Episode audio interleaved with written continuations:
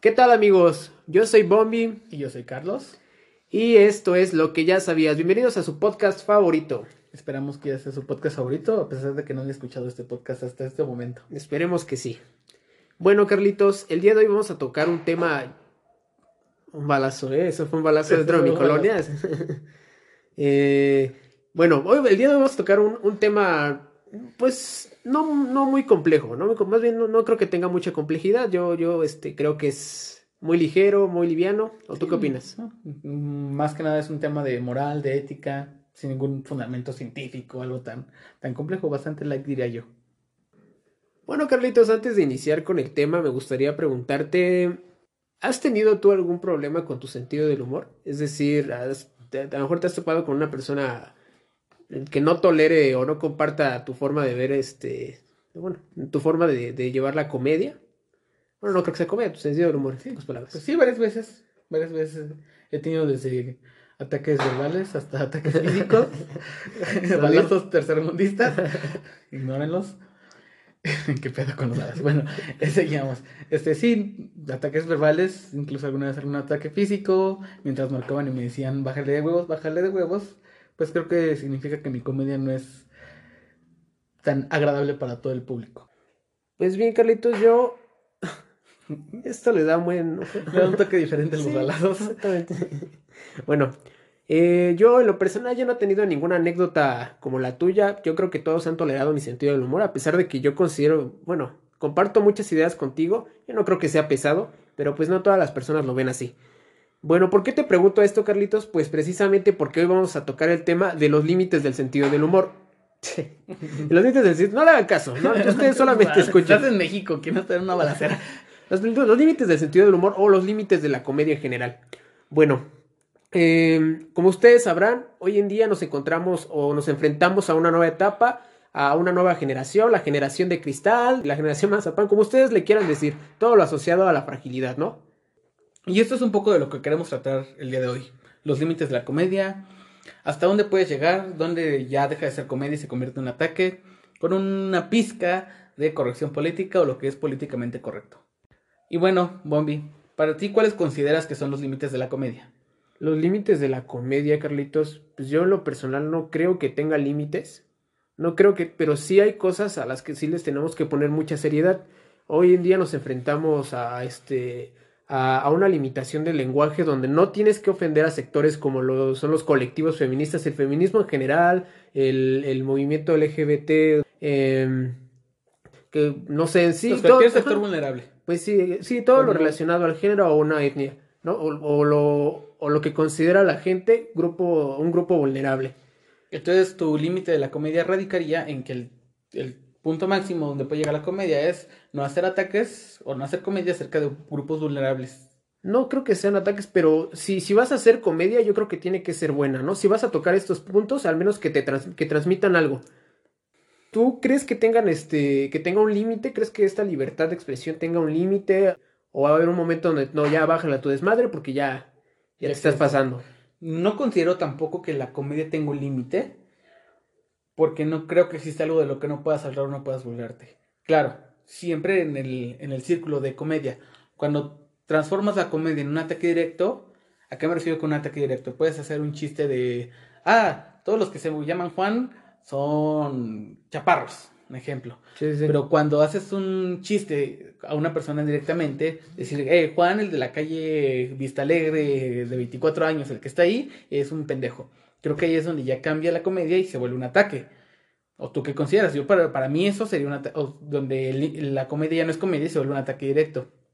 Pues sí, sí, en realidad sí. Mira, yo, para serte sincero, yo estoy muy de acuerdo con, con querer cambiar esta realidad.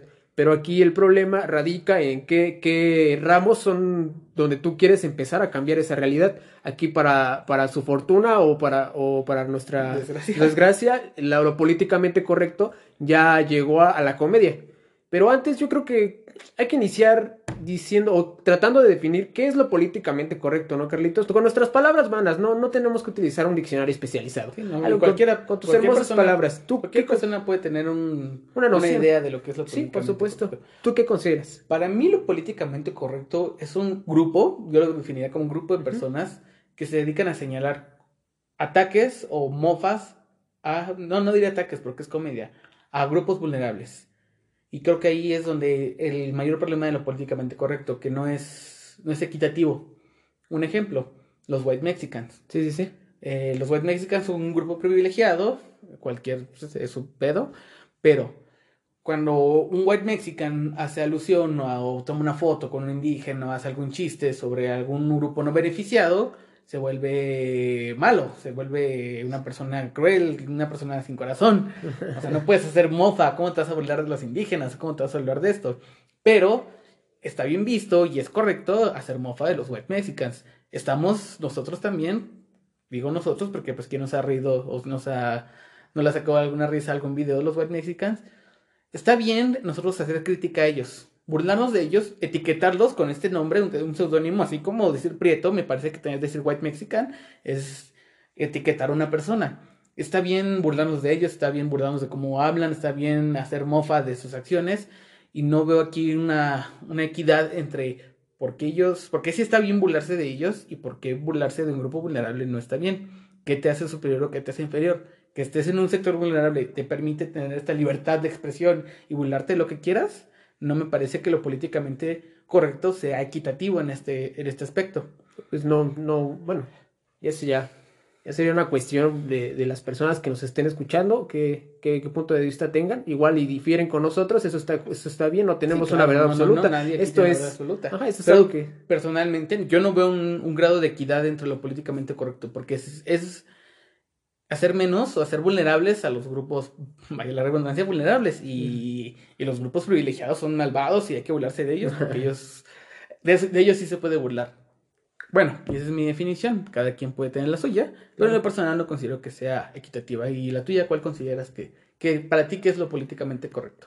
Bueno, te, te repito, Carlitos, tú puedes, este, las personas pueden consultar una fuente este, más bueno, más digna. Sí, pues, pues sí, eh, algo más completo. Pero bueno, yo definiría lo políticamente correcto o corrección política, como, como quieran ustedes llamarlo, eh, como un acuerdo social, un convenio entre la, entre la, gente para saber qué es lo que se puede decir y lo que no. Es decir, eh, donde vamos a ser limitados o nuestro lenguaje va a ser limitado para no poder ofender a estos sectores. Como ya te lo había mencionado, hay sectores que se consideran vulnerables, este, discriminados o, o que, o lo que no. Claro. Racismo se considera así, xenofobia, cosas así que pues, no creo que vayan de acuerdo a la comedia. Bueno, Carlitos, cuestionemos este, la moralidad de la gente, veamos la otra cara de la moneda. Pero para esto, para hacerlo mucho más comprensible, te, tomemos el ejemplo de uno de los comediantes que a mí en lo personal me gusta mucho, comparto su sentido del humor, y es el de Richo Farrell. Eh, donde en un show en Pachuca, Life for Pachuca, toma un, hace un chiste sobre, sobre pedofilia y pues toda la gente se empieza a, cagar de la risa, ¿no? Pero pues es aquí donde yo me pregunto, ¿quién aquí es el malo, no? Si la persona que lo está diciendo, es decir, el comediante que tiene cierta legitimidad porque pues es su chiste, o, o el público que pues al final de cuentas está yendo a checar ese, a, ver ese contenido. Yo creo que aquí, para dar un poquito de contexto al chiste de la pedofilia, Ricardo Farrell hace un chiste acerca de que ve a un niño y se le para. Me parece que se saca de contexto totalmente el chiste, o sea, es un chiste, No, va más allá. No creo que Ricardo Farrell, saliendo de su show, vaya y se junte con gente pedófila y diga, oye, pues como que se antoja violar a un niño, ¿no? O, que, o que tus cuates, ¿no? Sí, sus cuates que van, ¿qué vamos a hacer hoy? ¿Violar a un niño? O incluso las mismas personas saliendo del show, no me imagino diciendo, pues, ¿sabes qué? Se me antoja ir por unos tacos, ir por una chela y, ¿por qué no violar a un niño? Bueno, otro ejemplo de estos es uno de los shows que dio Carlos Vallarta, donde tocó el tema de, del síndrome de Down. Y lo mismo, o sea, la gente pues, estaba completamente cagada de la risa. Y no sé aquí cómo, cómo responderíamos a eso. Me parece que hay unos, incluso hay unos comediantes que tienen una discapacidad. ¿Recuerdas como ojitos, ojitos, bonitos? Ojitos, de huevo y tenemos el cojo feliz, que ellos mismos hacen mofa y hacen chistes sobre su propia condición. Y creo que ahí, aquí es otra parte que, que tiene la comedia, el no buscar también hacer menos, o sea, no, ¿por qué no me voy a hablar de ti? Para mí eres normal como yo, o sea, ¿por qué tratamos de ser vulnerables a personas que ni ellas mismas se consideran eh, vulnerables? Exactamente. Eh, ¿Cómo, ¿Cómo, chingados este, nos vamos a ofender por, estas personas cuando estas mismas personas hacen, eh, hacen comedia con su misma condición. Entonces, pues y no. creo que aquí hay otra cuestión que es... Que en realidad estos discapacitados no representan a los demás discapacitados, no, como que digan ese discapacitado me representa. Pero aquí hay una cuestión en la comedia. Para mí la comedia considero que es arte. Porque ¿qué, qué tiene que ser el arte? El arte te tiene que provocar algo. Y, esta cuestión de, ay, verga, ¿por qué me estoy riendo de esto? ¿Por qué me estoy riendo de la pedofilia? ¿Por qué me estoy riendo de... la moralidad. Exactamente, ¿por qué me estoy riendo del señor que se está burlando de alguien ciego? Entonces, ¿quién es el enfermo? Sí, o sea, es esta... El arte te tiene que hacer sentir algo y eso es, es lo que busca la comedia. Y creo que aquí tenemos dos comedias, diría yo. La comedia de pastelazo, que es la de los chistes de Pepito, etcétera, y otra comedia más compleja, que es la que busca resolver o traer a la luz temas serios. Sí, o más bien a resolver este, situaciones a través de un tema, ¿no? Como este tipo de cosas. Y, y esto ayuda precisamente a normalizar esa condición, a lo que nosotros llamamos diferente, a una persona diferente. vulnerable, que ellos mismos se consideran vulnerables, es, es esta cuestión de, pues no lo son. No, evidentemente no. Y aquí el problema principal que vería yo es es el consumidor. Uno es responsable de lo que consume. Un ejemplo de esto es South Park. ¿Has visto South Park? Creo que muchas personas han visto South Park. Al principio del programa te dicen, este programa es irreal y su contenido es inapropiado y nadie lo debe ver. Y hay gente que lo ve, incluso ataca, incluso creo que ha tenido censura el programa. Pero, ¿por qué la gente no se quiere hacer responsable de lo que está consumiendo? Si yo si yo como persona estoy buscando comedia, tengo que estar con la mente abierta, estar consciente que pueden ser chistes que no me pueden agradar. Por supuesto, bajo tu responsabilidad. tenemos un, ejemplo muy fuerte. Em, el comediante o payaso, no sabré cómo decirle, Platanito, hizo un chiste. un saludo, Platanito. Un saludo Platanito. hizo un chiste acerca de la guardería ABC. Todos, creo que la mayoría de nosotros conocemos lo, que pasó en la tragedia de la guardería ABC. Él dijo que el establecimiento, la guardería ya quemada, donde se, construyó otro edificio que había sido un KFC, un Kentucky Fried Children, que la traducción sería niños fritos de Kentucky. Me parece que es un chiste muy fuerte, pero volvemos a lo mismo yo estoy yendo a consumir esa comedia. O sea, yo, yo soy responsable. yo sé que si voy a ver a Platanito, yo sé que si voy a ver a Ricardo Farrell, yo sé que si voy a ver a Carlos Vallarta. Tienes que saber de antemano. Exacto. Y estoy en, en este templo, en este lugar donde está permitido hacer ese tipo de mofas. Y no se tiene que llevar más allá. O sea, es un chiste, ahí se queda. En este espacio donde se, se da, ahí se queda. No tienes que llevarlo más allá. Y la gente, este grupo social moral, saca de contexto esta, estos chistes y los lleva a a hacer creer que la gente es pedófila, que el platanito, pues obviamente no creo que ande feliz por la vida, este, por los niños quemados. O sea, me parece que es un chiste y tiene que quedar ahí, como un chiste. Sí, y pues la verdad es que no te puedes, no te la puedes pasar por la vida, este, queriendo censurar todo, ¿no? O un ejemplo también es el de la canción de Molotov, ¿no? El de puto. Me parece que también es un ejemplo más de esta, de esta intolerancia. Y, y, aquí hay otro problema, por ejemplo, en la canción de puto. Es que se tratan de hacer juicios en el pasado, de cosas que se hicieron o se dijeron en el pasado con la conciencia, con la, ah, inteligencia que tenemos en el presente, que me parece que también es un error.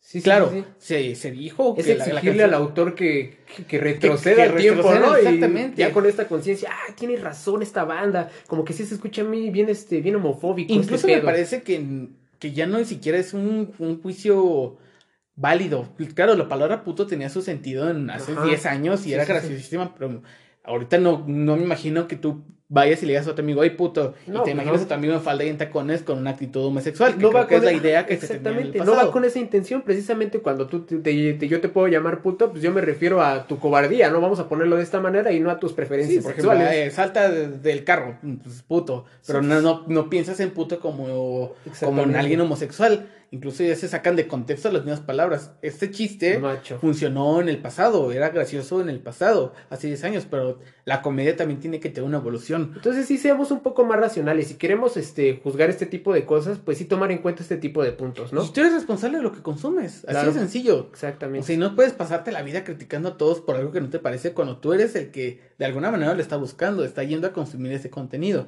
Y el contenido va, va, a existir, es como las drogas. Tú eres responsable si quieres ir a drogarte. A las drogas.